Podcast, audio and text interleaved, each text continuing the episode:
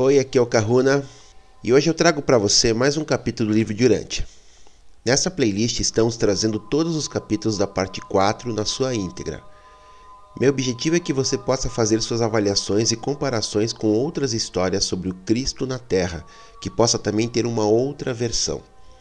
Lembrando que é um livro manipulado, assim como a Bíblia, e falo isso pelo fato de ter sido canalizado, não questionando nunca a boa fé dos médiuns canalizadores ou até da fundação que administra e que trouxe esse livro em 1950, mas questionando sempre os seres que trazem a informação, pois é sabido que existe censura e controle no mundo espiritual.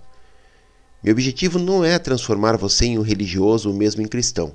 Meu objetivo é justamente reconectar você com seu tecido de consciência, trazer lembranças e memórias que possam te auxiliar na libertação dos implantes do cristianismo, de Avé, de Jeová, entre outros implantes. Sou terapeuta, atendo presencialmente aqui em Curitiba e à distância no mundo inteiro, e desenvolvi um método que, através da apometria, cura estelar, magia, reintegração psicoespiritual, entre outras técnicas associadas à minha ancestralidade e conexões, que me permitem conectar com seu tecido de consciência e com isso removemos implantes, holografias e tudo aquilo que está controlando você possibilitando que você possa assumir o controle dessa e das outras experiências, pois para mim o tempo não existe e esse trabalho é realizado nesse universo que é você. Se quiser saber mais sobre o meu trabalho, me chame no WhatsApp que está disponível na descrição do vídeo. Contribua com o canal, todos os dados estão na descrição do vídeo. Toda ajuda sempre é bem-vinda e eu retribuo colocando você no meu roponopono de prosperidade e gratidão que faço sempre aos domingos. Sugestões, dicas de outros livros, perguntas que não façam parte do conteúdo do vídeo, passe um e-mail, sempre respondo e é mais uma forma de você estar entrando em contato comigo. Vamos ao vídeo de hoje. Documento 144 em Gilboa e na Decápolis. Setembro e outubro foram passados em retiro num acampamento isolado, nos declives do Monte Gilboa. O mês de setembro, Jesus passou lá a sós com os seus apóstolos, ensinando-lhes e instruindo-os sobre as verdades do reino. Havia uma série de razões para que Jesus e os seus apóstolos se mantivessem retirados nas fronteiras de Samaria e da Decápolis durante esse período. Os dirigentes religiosos de Jerusalém estavam bastante hostis para com eles. Herodes Antipas ainda mantinha João na prisão, temendo libertá-lo, tanto quanto executá-lo, e havia suspeitas de que João e Jesus mantivessem ainda alguma forma de ligação. Essas condições tornaram contraindicado planejar qualquer trabalho mais intenso, tanto na Judéia quanto na Galiléia. Havia uma terceira razão: a tensão que aumentava pouco a pouco entre os líderes dos discípulos de João e os apóstolos de Jesus, e que ficou agravada com um número cada vez maior de crentes. Jesus sabia que os dias de trabalhos preliminares, de ensinamento e de pregação estavam quase terminados que o próximo passo envolvia o começo do esforço maior e final da sua vida na Terra, e não queria que o deslanchar desse empreendimento fosse, de nenhum modo, penoso nem embaraçoso para João Batista. Jesus, portanto, havia decidido passar algum tempo em retiro, repassando tudo com os seus apóstolos, para depois, então, fazer reservadamente algum trabalho nas cidades da Decápolis, até que João fosse executado ou libertado para juntar-se a eles, com vistas a um esforço unificado. O acampamento de Gilboa. Com o passar do tempo, o grupo dos doze tornou-se mais devotado a Jesus e mais profundamente compromissados com o trabalho do reino. A devoção deles era, em grande parte, uma questão de lealdade pessoal. Eles não captavam o ensinamento multifacetado de Jesus. Eles não compreendiam plenamente a natureza nem o significado da sua auto-outorga na terra. Jesus deixou claro para os seus apóstolos que estavam todos em retiro por três razões: confirmar o entendimento e a fé que deviam ter no Evangelho do Reino, dar tempo para que a oposição ao trabalho deles na Judéia e na Galiléia se acalmasse e aguardar o destino de João Batista.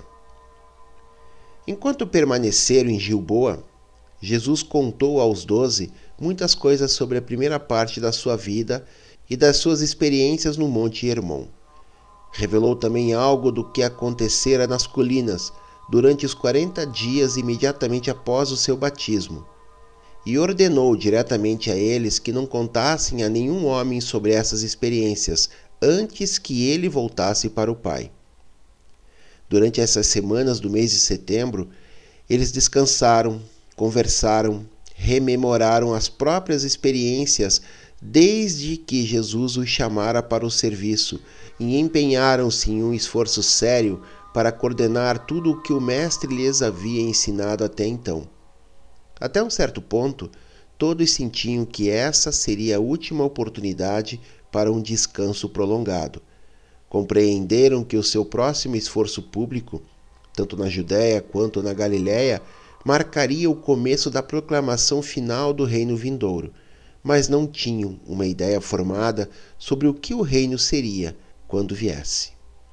João e André julgavam que o reino já tinha vindo. Pedro e Tiago acreditavam que estava ainda por vir.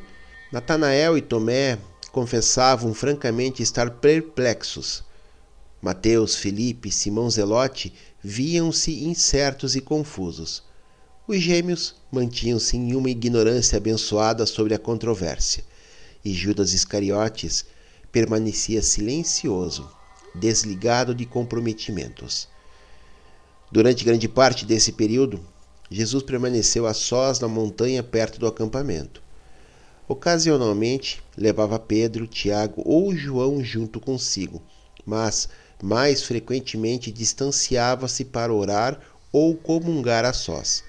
Depois do batismo de Jesus e dos 40 dias nas colinas pereianas, não é próprio falar desses períodos de comunhão com o seu Pai como sendo de preces, nem é compatível falar de Jesus adorando, mas é inteiramente correto fazer alusão a esses períodos como sendo de uma comunhão pessoal com o seu Pai.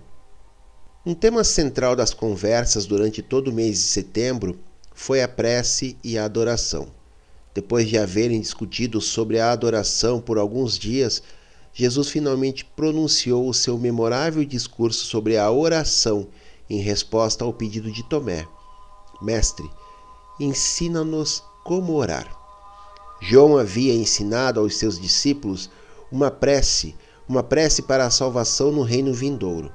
Embora Jesus nunca tenha proibido os seus seguidores de usar a forma de oração ensinada por João, os apóstolos perceberam logo que o Mestre não aprovava totalmente a prática de utilizar orações formalmente estabelecidas. Entretanto, os crentes solicitavam constantemente que se lhes fosse ensinado como fazer as preces os doze almejavam saber qual a forma de súplica que Jesus aprovaria. E foi principalmente por causa da necessidade de uma prece simples para a gente comum que Jesus consentiu, nessa época, em responder ao pedido de Tomé de ensinar-lhes uma forma sugestiva de prece. Jesus deu essa lição em uma tarde, na terceira semana da permanência deles no Monte Gilboa.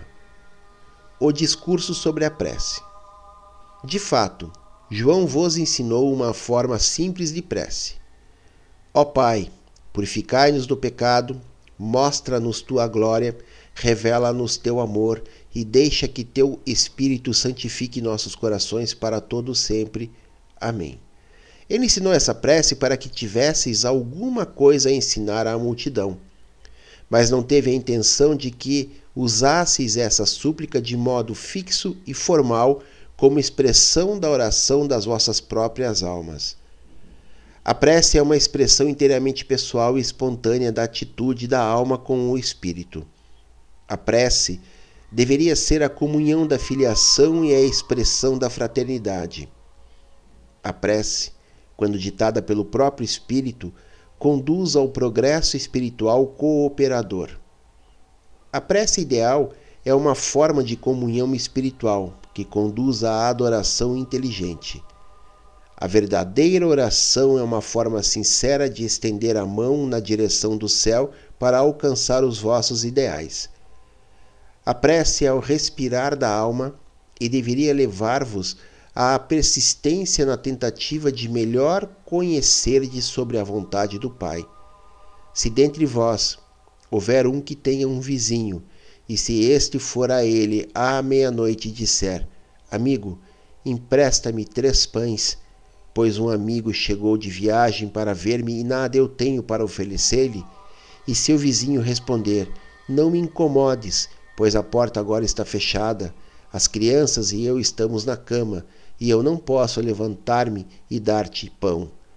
Ele persistirá, explicando-lhe que o amigo tem fome e que ele não tem nenhuma comida para oferecer. Eu vos digo: embora o vizinho não vá se levantar para dar-lhe o pão, só porque é um amigo, mas que, em vista do inoportunismo, ele poderá acabar levantando-se e dando-lhe tantos pães quantos forem necessários. Então, se a persistência consegue favores até do homem mortal, quão mais a vossa persistência conseguirá, em espírito, do pão da vida das mãos dispostas do Pai nos céus. E de novo vos digo: pedi e vos será dado, buscai e encontrareis, batei e a porta se abrirá para vós. Pois todos aqueles que pedem, recebem, e aquele que busca, encontra, e para quem bate, a porta da salvação será aberta. Qual de vós, sendo pai, se o vosso filho fizer um pedido tolo, hesitaria em dar-lhe, preferivelmente, mas de acordo com a vossa sabedoria de pai, do que nos termos do pedido errado do filho? Por que caso a criança necessite de um pão, dar-lhe-ias uma pedra, apenas porque totalmente ela pediu a pedra? Se o filho necessita de um peixe, dareis a ele uma cobra d'água, apenas porque ela veio na rede com os peixes e porque a criança imprudentemente pede a serpente? Se, pois, sendo mortais e finitos, sabeis como corresponder a um pedido e como fazer a dádiva boa e apropriada às vossas crianças, quão mais não dará em espírito o Pai Celeste e de bênçãos adicionais àqueles que pedem? Os homens deveriam sempre orar e não se deixar desencorajar. Deixai que eu vos conte a história de um certo juiz que vivia em uma cidade perversa. Esse juiz não temia Deus, nem tinha respeito pelos homens. Ora, nessa cidade havia uma viúva em necessidade, e repentinamente ela vinha a esse juiz injusto dizendo: Proteja-me do meu adversário. Por algum tempo, ele não quis dar-lhes ouvidos, mas em breve ele disse a si próprio: Ora, mesmo não temendo a Deus e nem tendo considerações pelos homens, pelo fato dessa viúva não parar de me incomodar, eu farei jus à reivindicação dela, para que deixe de me cansar com as suas contínuas vindas. Essas histórias eu as conto a vós para encorajar-vos a persistir na prece. E não pensem que os vossos pedidos possam modificar o Pai justo e reto lá no alto. A vossa persistência, contudo, não serve para ganhar favores junto a Deus mas para modificar a vossa atitude terrena e ampliar a capacidade de receptividade da vossa alma para com o Espírito. No entanto, quando orais, colocais tão pouca fé. A fé verdadeira removerá montanhas de dificuldades materiais que podem estar colocadas no meio do caminho da expansão da alma e do progresso espiritual. A prece daquele que crê. Todavia, os apóstolos não estavam ainda satisfeitos. Desejavam que Jesus lhes desse um modelo de prece, o qual pudesse ser ensinado aos novos discípulos. Depois de ouvir esse discurso sobre a prece, Tiago Zebedeu disse: Muito bom, mestre, mas nós não desejamos uma forma de prece para nós próprios, tanto quanto para os crentes mais recentes, que tão frequentemente nos pedem: ensinai-nos como orar de um modo aceitável para o Pai do céu. Quando Tiago terminou de falar, Jesus disse: Nesse caso, então, como ainda aguardais uma prece, eu gostaria de apresentar-vos aquela que ensinei aos meus irmãos e irmãs na minha casa em Nazaré. Pai nosso que estais no céu, santificado seja o vosso nome. Vinde a nós o vosso reino, a vossa vontade seja feita na terra assim como no céu. O pão nosso de amanhã, dai-nos neste dia. Refrescai as nossas almas com a água da vida e perdoai-nos de todas as nossas dívidas, como nós perdoamos também aos nossos devedores. Salvai-nos da tentação e livrai-nos do mal, e fazei-nos sempre mais perfeitos, como vós o sois. Não é de se estranhar que os apóstolos desejassem que Jesus lhe ensinasse uma prece como modelo para os crentes. João Batista havia ensinado várias preces aos seus seguidores. Todos os grandes instrutores formularam preces para os seus alunos. Os instrutores religiosos dos judeus possuíam mais 25 ou 30 preces prontas, que recitavam nas sinagogas e mesmo nas esquinas. Jesus era particularmente avesso a orar em público. Até esse momento, os doze haviam-no ouvido orar apenas umas poucas vezes. Eles viram-no passando noites inteiras em prece ou em adoração e estavam muito curiosos para saber o modo ou a forma dos seus pedidos. Sentiam-se realmente muito pressionados a saber qual resposta dar às multidões quando pedissem que lhes fosse ensinado como orar, como João havia ensinado aos seus discípulos. Jesus ensinou aos doze que orassem sempre reservadamente e pediu-lhes que ficassem a sós, em meio a redondezas silenciosas, junto à natureza, ou que fossem aos seus quartos e fechassem as portas quando estivessem fazendo as preces. Depois da morte e da ascensão de Jesus ao Pai, entre muitos crentes, tornou-se prática terminar esta que é chamada a oração do Senhor, acrescentando, em nome do Senhor Jesus Cristo. E, ainda mais tarde, duas linhas foram perdidas na transcrição e a essa prece foi acrescentada uma afirmação suplementar que dizia: Pois a vós pertence o reino e o poder e a glória para todo sempre. Jesus deu aos apóstolos a prece em forma coletiva, como eles haviam orado no lar em Nazaré. Ele nunca ensinou uma prece formal, pessoal, apenas preces grupais, familiares ou sociais, e nunca se dispôs a fazer isso. Jesus ensinou que a prece eficiente deve ser não egoísta, não apenas para si próprio, crente, de acordo com a fé, sincera, honesta de coração, inteligente, de acordo com a luz, e confiante, em submissão à vontade totalmente sábia do Pai. Quando Jesus passou noites inteiras na montanha em prece, ele o fez principalmente pelos seus discípulos e particularmente pelos doze. Pouquíssimas preces do Mestre eram feitas para si próprio, embora praticasse bastante a adoração, aquela adoração cuja natureza é a comunhão de compreensão com seu Pai do paraíso. Mais sobre a prece. Dias depois do discurso sobre a prece, os apóstolos ainda continuavam a fazer perguntas ao Mestre a respeito desta prática de suma importância, a adoração. A instrução de Jesus aos apóstolos durante esses dias a respeito da prece e da adoração pode ser restabelecida na forma moderna do modo como a seguir está resumido. A repetição sincera e veemente de qualquer prece, quando esta é a expressão sincera de um filho de Deus, e é feita com fé, não importando o quanto seja improvável ou impossível que se obtenha uma resposta direta a ela, servirá sempre para expandir a capacidade de receptividade espiritual da alma. Em todas as preces, lembrai que a filiação é uma dádiva. Nenhum filho nada tem a ver quanto a ganhar a posição de filho ou de filha. O filho da terra nasce pela vontade dos seus pais e também assim, o Filho de Deus recebe essa graça e a nova vida do Espírito pela vontade do Pai no céu.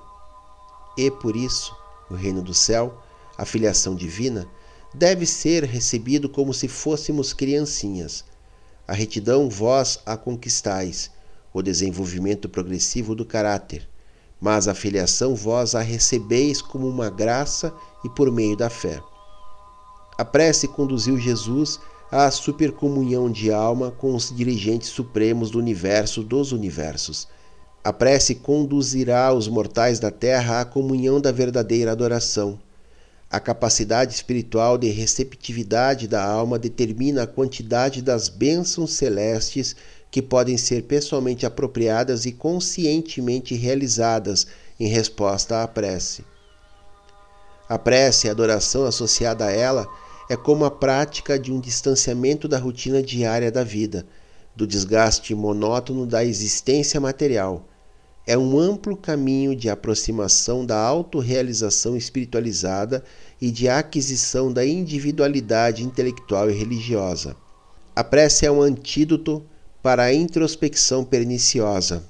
A prece, ao menos como ensinada pelo Mestre, é uma ministração bastante benéfica à alma. Jesus empregou com consistência a influência benéfica da prece junto aos seus semelhantes. O Mestre, em geral, orava no plural, não no singular. Apenas durante a grande crise da sua vida terrena, Jesus orou para si próprio. A prece é o fôlego da vida espiritual em meio à civilização material das raças da humanidade. A adoração é a salvação indicada às gerações de mortais que estão na busca do prazer. Do mesmo modo que a prece assemelha-se a um recarregar das baterias espirituais da alma, a adoração pode ser comparada ao ato de sintonizar a alma para captar as emissões universais vindas do Espírito Infinito do Pai Universal. A prece é o olhar sincero e ardente do filho para o seu pai espiritual. É um processo psicológico de substituir a vontade humana pela vontade divina. A prece é uma parte do plano divino para transformar aquilo que está sendo naquilo que deveria ser.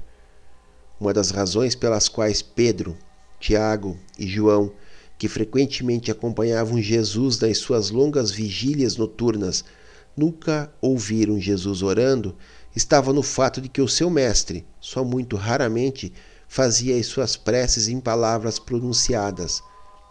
Praticamente todas as preces de Jesus eram feitas no espírito e no coração, silenciosamente. De todos os apóstolos, Pedro e Tiago estiveram mais próximos de compreender os ensinamentos do Mestre sobre a prece e a adoração. Outras formas de prece. De quando em quando, durante o restante da sua permanência na terra, Jesus trazia ao conhecimento dos apóstolos várias outras formas de prece, mas o fez apenas como uma ilustração para outras questões e determinou que essas preces em forma de parábola não deveriam ser ensinadas às multidões. Muitas delas eram de outros planetas habitados, mas Jesus não revelou esse fato aos doze. Entre essas preces estavam as seguintes: Pai nosso, em quem consiste todos os reinos do universo, que o teu nome seja exaltado e todo glorioso seja o teu caráter. A tua presença nos engloba e a tua glória manifesta-se de modo imperfeito por nosso intermédio, mas no alto é mostrada em perfeição.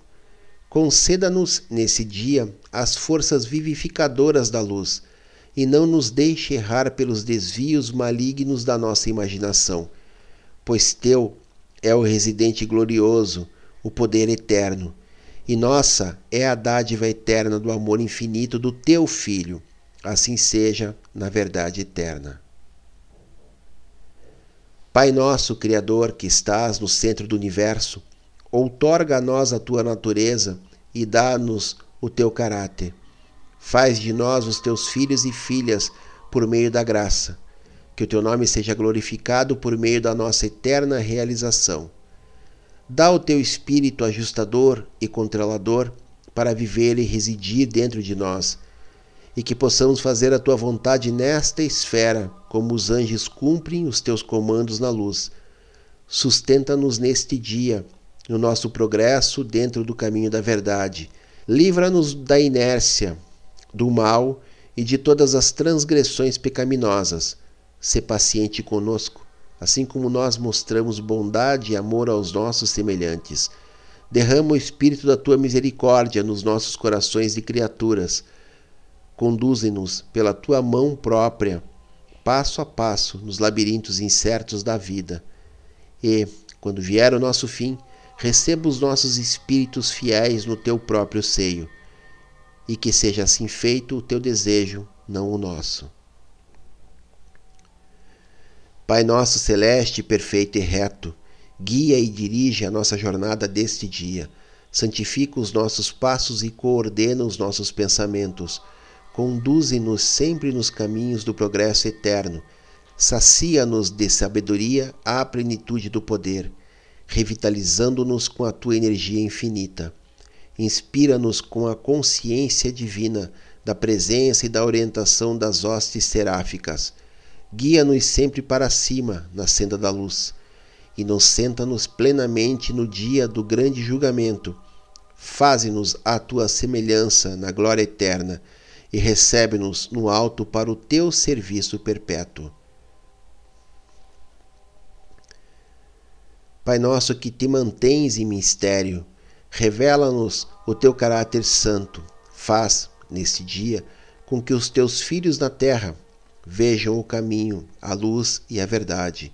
Mostra-nos a direção do progresso eterno e dá-nos vontade para caminhar dentro dele. Estabelece dentro de nós a tua soberania divina e concede-nos o domínio pleno do ego. Não nos deixe enveredar pelos caminhos das trevas e da morte. Conduze-nos eternamente nas águas da vida. Ouve esta nossa prece por amor da tua própria causa. Contenta-te em fazer-nos cada vez mais semelhantes a ti, e afinal, pelo Filho Divino, nos receba em teus braços eternos, e assim seja feita a tua vontade, não a nossa. Glorioso Pai e gloriosa Mãe, unificados em um progenitor único, gostaríamos de ser leais à vossa natureza divina, que viva de novo em nós a vossa pessoa por meio do dom e da dádiva do vosso Espírito Divino, que nesta esfera e em nós só imperfeitamente imita a vós, tal como vós mostrais em perfeição e em majestade no alto. A cada dia dai-nos a vossa doce ministração da fraternidade e conduze-nos todo momento na direção do serviço ao amor. Sede sempre e firmemente paciente conosco assim como nós somos pacientes com os nossos filhos. Dai-nos a sabedoria divina de fazer bem todas as coisas. Dai-nos o amor infinito, que é a graça de toda criatura, e concedei-nos a vossa paciência, a vossa bondade amorosa, que a nossa caridade possa envolver os fracos deste reino. E quando a nossa carreira acabar, fazei dela uma honra ao vosso nome, um prazer para o vosso espírito de bondade e uma satisfação para aqueles que ajudam a nossa alma, não como desejamos nós, nosso Pai de amor, mas assim como vós desejardes para o eterno bem dos vossos filhos mortais, que assim possa ser. Ó fonte nossa toda fiel e centro nosso todo-poderoso, reverenciado e santo seja o nome do vosso Filho tão cheio de graça. As vossas bondades e as vossas bênçãos têm descido sobre nós dando-nos poder para fazer a vossa vontade e para executar a vossa ordem. Dai-nos, a cada momento, a sustentação da árvore da vida. A cada dia refrescai-nos com as águas da vida do vosso rio. A cada passo, conduze-nos para fora das trevas e para a luz divina. Renovai as nossas mentes por meio das transformações do Espírito residente. E quando o fim mortal finalmente vier sobre nós, recebei-nos junto a vós e enviai-nos à eternidade. Coroai-nos com os atributos celestes do serviço fecundo, e nós glorificaremos o Pai, o Filho e a Santa Influência, e que assim seja em um universo sem fim. Pai nosso que habitas em locais secretos do universo, honrado seja o teu nome reverenciada seja a tua misericórdia e respeitado seja o teu julgamento. Que o sol da retidão brilhe sobre nós ao meio-dia, enquanto nós te suplicamos que guies os nossos passos incertos sobre o crepúsculo. Conduze-nos com a tua mão nos caminhos da tua escolha, e quando o caminho for duro e as horas forem de trevas, não nos abandones. Não nos esqueças assim como nós muitas vezes te esquecemos e te negligenciamos. Mas sê misericordioso e ama-nos como nós te desejamos amar. Do alto, olha-nos com bondade e perdoa-nos com misericórdia, como nós perdoamos com justiça aqueles que nos magoam e que nos ofendem. E possam o amor, a devoção e o dom do Filho excelso tornar disponível a vida eterna com a tua misericórdia sem fim e com o teu amor. Que o Deus dos universos possa conceder-nos a medida plena do seu Espírito. Dá-nos a graça de submeter-nos à condução desse Espírito, pela ministração de amor das tuas devotadas hostes seráficas que possa o Filho guiar-nos até o fim da idade. Faze-nos sempre e cada vez mais semelhantes a Ti. E, quando do nosso fim, recebe-nos no abraço eterno do paraíso. Assim seja, em nome do Filho a nós enviado, e para a honra e glória de Ti, Pai Supremo. Embora os apóstolos não fossem livres para apresentar essas lições sobre as preces nos seus ensinamentos públicos, eles aproveitaram muito de todas essas revelações para as suas experiências religiosas pessoais. Jesus utilizou esses e outros modelos de preces como ilustrações nas instruções íntimas dadas aos doze, e uma permissão específica nos foi concedida para que transcrevêssemos essas sete amostras de orações neste registro. A conferência com os apóstolos de João. Por volta de 1 de outubro, Filipe e alguns dos seus amigos apóstolos estavam em uma aldeia próxima comprando alimentos, quando encontraram alguns dos apóstolos de João Batista. Nesse encontro casual, na praça do mercado, programou-se uma conferência de três semanas no acampamento de Gilboa, entre os apóstolos de Jesus e os apóstolos de João pois recentemente havia apontado doze dos seus líderes como apóstolos, seguindo o precedente de Jesus. João havia feito isso em resposta à solicitação de Abner, líder dos seus leais apoiadores. Jesus esteve presente no acampamento de Gilboa durante a primeira semana dessa conferência conjunta, mas ausentou-se nas duas últimas semanas. No começo da segunda semana desse mês, Abner havia reunido todos os seus condiscípulos no acampamento em Gilboa. E estavam todos preparados para o conselho com os apóstolos de Jesus. Durante três semanas, esses 24 homens entraram em sessões três vezes ao dia e seis dias a cada semana.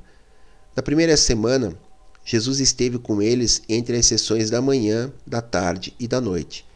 Todos queriam que o Mestre se reunisse com eles e que presidisse as suas deliberações conjuntas, mas ele recusou-se firmemente a participar de suas discussões. Embora consentisse em falar-lhes em três ocasiões, e essas palestras de Jesus para os 24 foram sobre compaixão, cooperação e tolerância. André e Abner alternavam-se na presidência desses encontros conjuntos entre os dois grupos apostólicos. Esses homens tinham muitas dificuldades a serem discutidas e muitos problemas para resolver.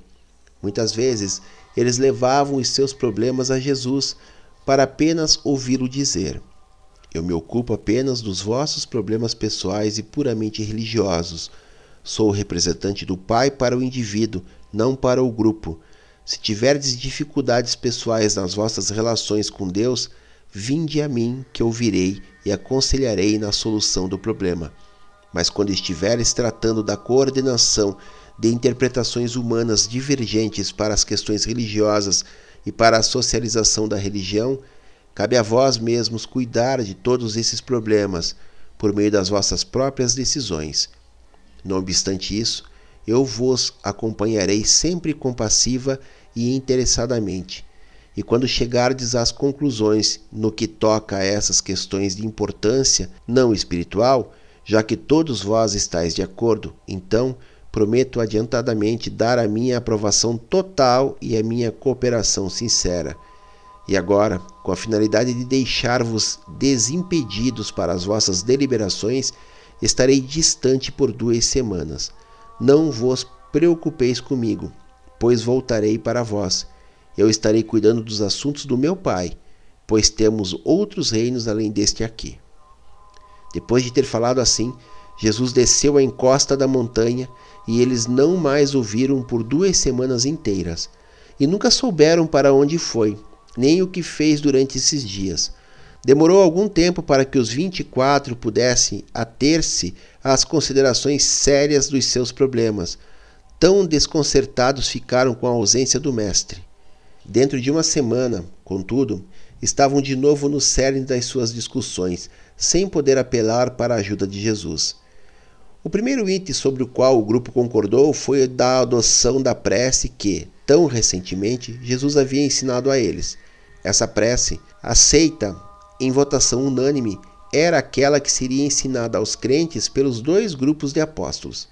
Em seguida, decidiram que, enquanto João vivesse, fosse na prisão ou fora dela, ambos os grupos de doze apóstolos continuariam com os seus trabalhos, e também que encontros conjuntos de uma semana aconteceriam, a cada três meses, em locais a serem determinados. O mais sério de todos os problemas, contudo, tornou-se a questão do batismo. As dificuldades todas ficaram ainda mais agravadas porque Jesus havia se recusado a fazer qualquer pronunciamento sobre esse tema. Finalmente eles concordaram, enquanto João vivesse ou até o momento em que eles pudessem modificar em conjunto essa decisão, apenas os apóstolos de João batizariam os crentes, e apenas os apóstolos de Jesus instruiriam finalmente os novos discípulos. Sendo assim, desde aquele momento até depois da morte de João, dois dos apóstolos de João acompanhavam Jesus e os seus apóstolos para batizar os crentes, pois aquele conselho conjunto de apóstolos havia decidido, por unanimidade, que o batismo deveria tornar-se o passo inicial e o sinal exterior na aliança com os assuntos do reino. Em seguida, ficou decidido que, no caso da morte de João, os apóstolos dele apresentar-se-iam a Jesus e submeter-se-iam à direção dele, e que não mais batizariam, a menos que fossem autorizados por Jesus ou pelos seus apóstolos. E então foi votado que, no caso da morte de João, os apóstolos de Jesus começariam a batizar com água como símbolo do batismo do Espírito Divino. Quanto à questão de o arrependimento estar ligado ou não à pregação do batismo, isso ficou entregue à opção de cada um. Nenhuma decisão foi tomada como obrigatória pelo grupo. Os apóstolos de João pregavam: Arrependei-vos e sereis batizados. Os apóstolos de Jesus proclamavam: acreditai e sede batizados. E essa é a história da primeira tentativa dos seguidores de Jesus de coordenar esforços divergentes, de compor diferenças de opinião, de organizar empreendimentos grupais, de legislar sobre ritos exteriores e de socializar práticas religiosas pessoais. Muitas outras questões menores foram consideradas, e a solução delas foi tomada em unanimidade. Esses 24 homens tiveram uma experiência verdadeiramente notável durante essas duas semanas em que foram levados a enfrentar os problemas e a decidir conjuntamente em caso de impasses sem Jesus. Eles aprenderam a divergir, debater, lutar, orar e transigir, e durante todo esse tempo a conservar-se em toda a simpatia para com os pontos de vista das outras pessoas e também a manter ao menos um certo nível de tolerância para com as opiniões alheias sinceras. Na tarde da sua discussão final sobre as questões financeiras, Jesus retornou e ouviu sobre as deliberações deles, escutou as decisões e disse: Essas, então, são as vossas conclusões, e eu vos ajudarei, a cada um, a pôr em prática o espírito das vossas decisões unidas. Dois meses e meio depois dessa época, João foi executado, e durante esse período, os apóstolos de João permaneceram com Jesus e os doze. Trabalharam juntos e batizaram os crentes. Durante esse período de trabalho, nas cidades de Decápolis. O acampamento de Gilboa foi levantado aos 2 de novembro de 27 depois de Cristo. Nas cidades da Decápolis. Durante os meses de novembro e de dezembro, Jesus e os 24 trabalharam silenciosamente nas cidades gregas da Decápolis. principalmente em Citópolis, Gerasa, Abilá e Gadara. Esse foi realmente o fim daquela época preliminar de absorver o trabalho e a organização de João. Sempre a religião socializada de uma nova revelação paga o preço do comprometimento e de concessões com as formas e os usos estabelecidos da religião precedente, que ela procura salvaguardar. O batismo foi o preço que os seguidores de Jesus pagaram para levar com eles, enquanto grupo religioso socializado, os seguidores de João Batista. Os seguidores de João, ao juntarem-se aos seguidores de Jesus, cederam em quase tudo, exceto no batismo pela água. Jesus promoveu poucos ensinamentos públicos nessa missão nas cidades da Decápolis.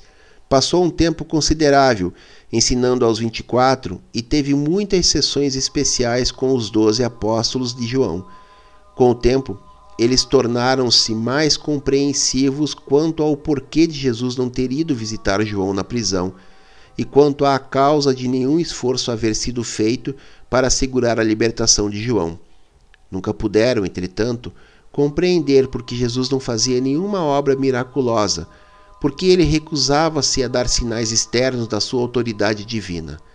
Antes de vir para o acampamento de Gilboa, eles já criam em Jesus, sobretudo por causa do testemunho de João, mas logo eles estavam já começando a crer em resultado do seu próprio contato com o Mestre e os seus ensinamentos.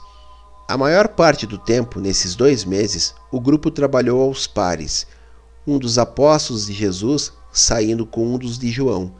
O apóstolo de João batizava, o apóstolo de Jesus instruía.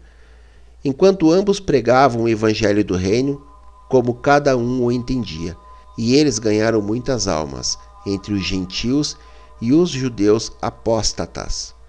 Abner, o dirigente dos apóstolos de João, tornou-se um devoto firme de Jesus e mais tarde foi feito superior de um grupo de 70 instrutores a quem o mestre encarregou com a missão de pregar o evangelho. No acampamento perto de Pela. No final de dezembro, todos foram para perto do Jordão, junto a Pela, onde novamente começaram a ensinar e a pregar. Vinham a esse acampamento tanto judeus quanto gentios para ouvir as boas novas. Foi enquanto Jesus ensinava a multidão, uma tarde, que alguns amigos especiais de João trouxeram ao mestre a última mensagem que ele receberia do Batista. João, a essa altura, tinha estado já durante um ano e meio na prisão, e na maior parte desse tempo, Jesus havia trabalhado muito silenciosamente. E assim não era estranho que João fosse levado a indagar sobre o reino. Os amigos de João interromperam os ensinamentos de Jesus para dizer-lhe: João Batista nos enviou para perguntar: Tu és realmente o libertador ou devemos procurar por algum outro? Jesus parou para dizer aos amigos de João: Voltai e dizei a João que ele não foi esquecido. Dizei a ele sobre o que vistes e ouvistes, que as boas novas foram pregadas aos pobres. E depois de Jesus ter falado aos mensageiros de João, ele voltou à multidão e disse: Não penseis que João duvida do evangelho do reino ele faz perguntas apenas para deixar os seus discípulos, que são também meus discípulos, bem seguros. João não é um fraco.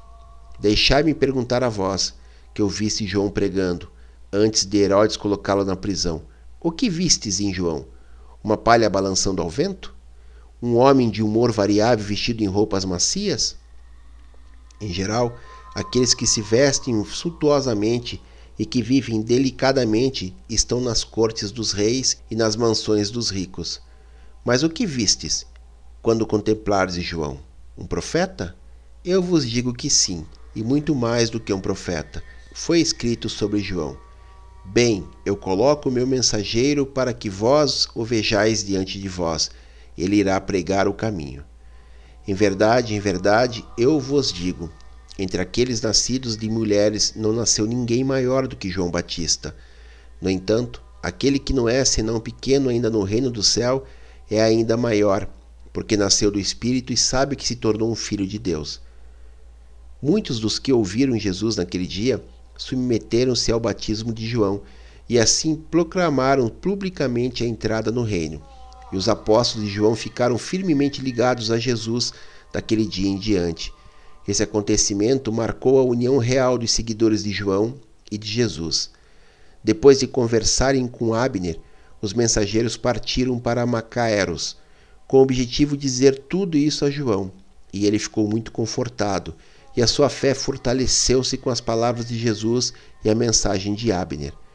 Nessa tarde, Jesus continuou a ensinar, dizendo: A que compararei esta geração? Muitos de vós não aceitais a mensagem de João, nem o meu ensinamento. Sois como crianças brincando na praça do mercado, que chamam os seus amigos para dizer: Nós tocamos flautas para vós e não dançastes, gememos e não vos afligistes. E assim acontece com alguns de vós. João chegou fazendo jejum de alimentos e bebidas, e eles disseram que estava possuído por um demônio. O filho do homem vem, comendo e bebendo, e essa mesma gente diz: Vede, é um homem glutão e um bebedor de vinho, amigo de publicanos e pecadores. Na verdade, a sabedoria justifica-se pelos frutos dela. Pareceria que o Pai no céu escondeu dos sábios e dos arrogantes algumas dessas verdades, ao passo que as revelou aos bebês pequeninos. Mas o Pai a todas as coisas faz bem. O Pai revela-se ao universo pelos métodos da sua própria escolha. Vinde, pois, todos de vós que penais e que tendes fardos pesados, e encontrareis o descanso para as vossas almas. Tomai sobre vós o jugo divino e experimentareis a paz de Deus que transcende a todo entendimento. A morte de João Batista. João Batista foi executado por ordem de Herodes Antipas na tarde de 10 de janeiro do ano 28 depois de Cristo. No dia seguinte, uns poucos entre os discípulos de João que tinham ido a Macaeros souberam da sua execução e foram até Herodes e requisitaram o corpo dele e puseram-no em uma tumba. Mais tarde lhe deram uma sepultura em Sebaste, a cidade de Abne. Aos 12 de janeiro, dois dias depois, partiram para o acampamento dos apóstolos de João e de Jesus, perto de Pela, e contaram a Jesus sobre a morte de João. Ao ouvir o relato deles, Jesus dispersou a multidão e, reunindo os vinte e quatro, disse-lhes: João está morto. Herodes mandou decapitá-lo. Hoje à noite, fazei uma reunião de conselho e colocai os vossos assuntos em ordem, como deve ser feito. Não haverá muita demora mais. É chegada a hora de proclamarmos o reino abertamente e com toda a força. Amanhã iremos para a Galiléia. Consequentemente, na manhã de 13 de janeiro do ano 28 depois de Cristo, bem cedo, Jesus e os apóstolos, acompanhados de uns 25 discípulos, rumaram para Cafarnaum e se alojaram nessa noite na casa de Zebedeu. É isso, pessoal, mais um capítulo, um capítulo que foi bem difícil para mim, por conta dessas situações, dessas preces, dessas orações aí que para mim enrosca bastante, porque a gente sempre tem que ler as entrelinhas, a parte devocional, as amarrações, os contratos, os implantes que estão sendo colocados e despertados através dessas preces, enfim. Um, uma parte legal também desse capítulo mostra a parte da organização, da administração entre os grupos, né, dos, dos sentimentos é, de certa forma até conflitantes entre o grupo de João Batista e o grupo de Jesus, mas agora se uniram e estão juntos né, na pregação das boas-vindas do Evangelho do Reino, como diz o próprio livro. Né? Compartilhe o vídeo, faça seu comentário, faça suas reflexões, sinta aquilo que é importante para você em cada capítulo desse livro, em cada capítulo que a gente traz para você aqui. Deixe um joinha, se inscreva no canal, Mahalo no Iloa.